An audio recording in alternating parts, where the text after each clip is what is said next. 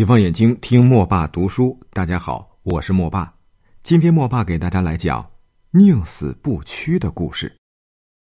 平定蜀地的大军回来那年，汉光武已经四十三岁了。他二十八岁起兵，十五年当中，差不多没有一天不是过着军队的生活。豪强争夺地盘，打了这么多年仗，老百姓早已经恨透了。汉光武决心让天下休养生息，不愿意再谈军事。有一天，皇太子刘江，也就是郭太后的儿子，问他怎么打仗。他趁着立过大功的将军们都在跟前儿，回答儿子说：“这种事儿，你还是不要问的好。”邓禹和贾父听出话里有话。如今天下太平，用不着打仗了，当然也用不着他们这些功臣们老带着大军住在京城里。他们就顺着汉光武的意思，请求让他们解散军队，去研究学问。汉光武当时就答应了。别的功臣听说了，也纷纷的交还了将军的大印，不再参与朝政，各回各的封地。享受富贵去了，只有邓禹、李通、贾复三个还留在朝廷里。汉光武对待功臣十分宽厚，即使犯了点小过失，他闭闭眼睛也就过去了。外地进贡来什么好东西，他宁可自己没有，也要分赐给功臣们。帮汉光武打天下的功臣都回到封地去了，可皇亲国戚。都住在洛阳，他们仗着皇帝的势力，要怎么着就怎么着，连他们的奴仆也在京城里横行不法，这叫当洛阳令的董宣很不好办。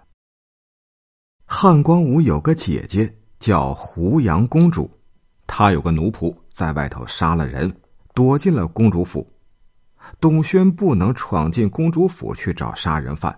只好一天又一天的等着那个奴仆出来。这一天，胡杨公主坐着马车出来了，跟着她的正是那个杀人犯。董轩就带着人上去抓。胡杨公主火了，说董轩不该拦住他的车。董轩拔出宝剑往地上一划，当面责备公主不该放纵奴仆杀人。他叫手下人把那个杀人犯拉下车来，宣布了罪状，当场就杀了。胡杨公主哪受得了这个气？她赶进宫去，向汉光武哭哭啼啼的诉说董宣怎样当众欺负他。汉光武一听也火了，直怪董宣不该冲撞公主。他立刻召董宣进宫，吩咐左右拿着鞭子，要当着胡杨公主的面责打董轩，给姐姐出气。董轩说：“用不着打，让我把话说完，我情愿死。”汉光武怒气冲冲的说：“你还有什么可说的？”董轩说：“皇上是中兴之主，一向注重德行，如今皇上让长公主放纵奴仆杀人，怎么还能治理天下呢？用不着打我。”我自杀就是了。说着，就挺着脑袋向柱子上撞，撞得头破血流。汉光武一听，礼在董轩那儿，急忙叫左右把他拉住，只要他向公主磕个头，赔个礼也就算了。董轩宁可砍脑袋，也不肯磕这个头。左右使劲把他的脑袋往下按，他两只手使劲撑住地。梗着脖子，硬不让他们按下去。汉光武实在佩服董轩，只好放他走了。胡杨公主还窝着一肚子的火，她对汉光武说：“你当年在家乡也窝藏过犯死罪的人，官吏不敢上门来搜查。现在你做了天子，反倒对付不了一个小小的洛阳令了吗？”汉光武笑着说。就因为我做了天子，不能再那么干了。他一面劝姐姐回去，一面称赞董轩，还赏了他三十万钱。董宣把这三十万钱都分给他的手下人。董宣不怕豪门贵族，威望震动了整个京师。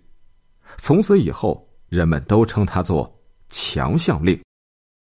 这样执法如山的官吏，除了洛阳令董宣，还有个看城门的小官叫智运。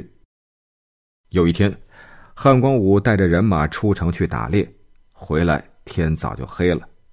他们来到东门外，城门已经关得严严实实。士兵们叫看城门的赶快开门。智运说道：“起了更就关城门，是皇上立下的规矩，谁也不能破这个例。”汉光武亲自来到城下，让智运看个明白。吩咐他快开城门。智运回答说：“夜里看不清楚，不能随便开门。”汉光武碰了钉子，只好绕到东中门进了城。第二天，智运上书说：“皇上跑到那么远的山林里去打猎，白天还不够，直到深夜才回来。这么下去，国家社稷……”怎么办呀？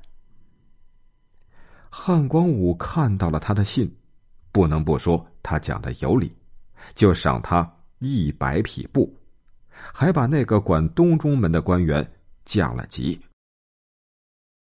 过了四年，也就是公元四十一年，汉光武把郭皇后废了，立阴丽华为皇后。